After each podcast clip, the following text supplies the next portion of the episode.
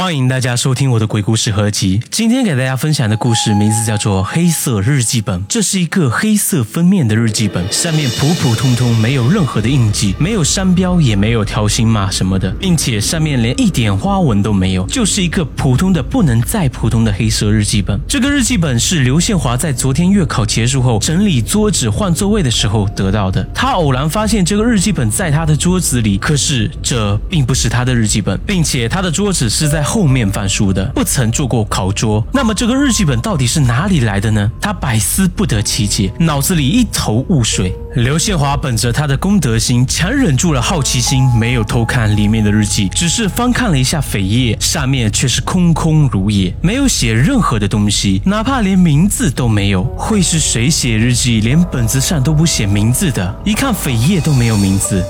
他的好奇心更重了，不过他最终还是强行压制住了自己的好奇心，而是拿着这个日记本在教室里挨个挨个问了个遍，看到底是谁的日记本。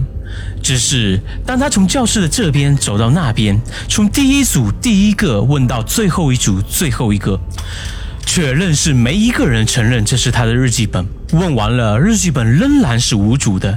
也就是说，这个日记本是我们班上的同学的，但是怕他自己已经看过，所以不好意思，便当做没人要喽。还是说，这个日记本不是我们班上的？而这个时候，广播里放起了风吹麦浪。他看了一下墙上的挂钟，到了吃饭的时间了，他便把这个日记本随手往自己的桌子里一塞，便不再想这件事，转而飞快地跑下楼去，到食堂吃饭去了。这天的作业真多啊！他做着做着头都大了，也没有再想日记本的事情。他已经没时间再去想它了。他要是再浪费时间去想那些乱七八糟的东西，那他作业就别交了。可是不交作业是要被罚搞卫生的呀。刘宪华才不想去擦黑板、扫地什么的。这大冷天的，三节晚自习就那样让那个笔记本冷清清的放在桌子里。可是刘宪华不知道为什么，每节晚自习开始十几分钟里，他都会出现不同程度的心悸感。每当他想要去行政办公室请假的时候，那种感觉又消失得无影无踪，着实让他感觉很无奈。慌慌张张忙完三节晚自习，刘宪华从桌子里抽屉拿出了那个日记本。只是日光灯冷清的灯光照在那个本子的封面上，反射出来的光芒让他感到很不舒服。可是到底怎么回事呢？刘宪华却又是说不上来。而这个时候，走廊上响起了年级组长的喇叭声，叫他们赶紧熄灯回寝室睡觉去。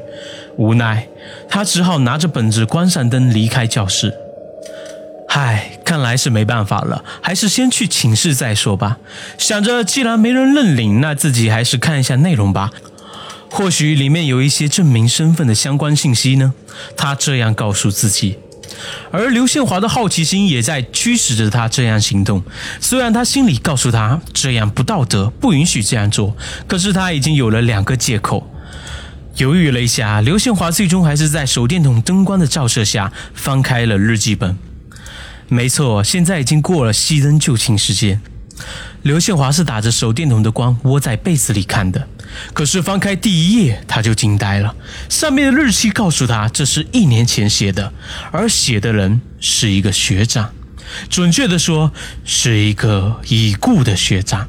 死于他杀，而且至今都没有调查出凶手，这是一桩悬案。他一惊，感觉这样是对死者不敬，可是手一抖，却是翻到了第二页。而第二页，他赫然发现第二页又换了一个写日记的人，可是这个日记的作者同样也已经死了。惊愕的他赶紧把日记本从第一页写动的地方翻到了写动的那一页，一共十三篇。而他在记忆里找出那十三个人的名字，无一例外，他都是这所学校里面的人，还都是他的学长，并且。他们都已经死去，只不过有其中五六个人死的原因、日期什么的，他只是道听途说。但是死了却是确有其事。刘宪华只感到受到一万点伤害，谁没事拿着这东西过来吓他呢？搞得他受惊不浅。他赶紧再次从第一页翻起，核对一下日期，发现竟然除了一个人以外，其余的人死的那一天都是写了这篇日记的第十三天之后，而那个例外的人还是他道听途说的而已。十有八九还是流传的过程中搞错日期。记。可是这本日记，每篇日记里流露出来的全都是深深的恐慌和预卜。可是按照道理，没有谁写日记会这样写的啊！他翻来覆去的看到这个日记本，再三的从第一页翻到最后一页，希望从中找到点蛛丝马迹。可是他却是失望了，也不知道翻了多少遍。等他再一次翻的时候，他却发现，原来第十三篇之后的空白页突然写上了日期。可是为什么日期是十三天之前呢？刘宪华突然再一次感受到了心悸的感觉，一种不好的预感顿时蔓延上了心头。他心里一惊，这一页还没有翻过去，却是看到空白页上一行行的空白地方竟然出现了字。他一读内容，里面写的竟然就是自己。他一阵手抖，当即就要把这个日记本撕掉。可是他发现这个日记本根本就撕不开，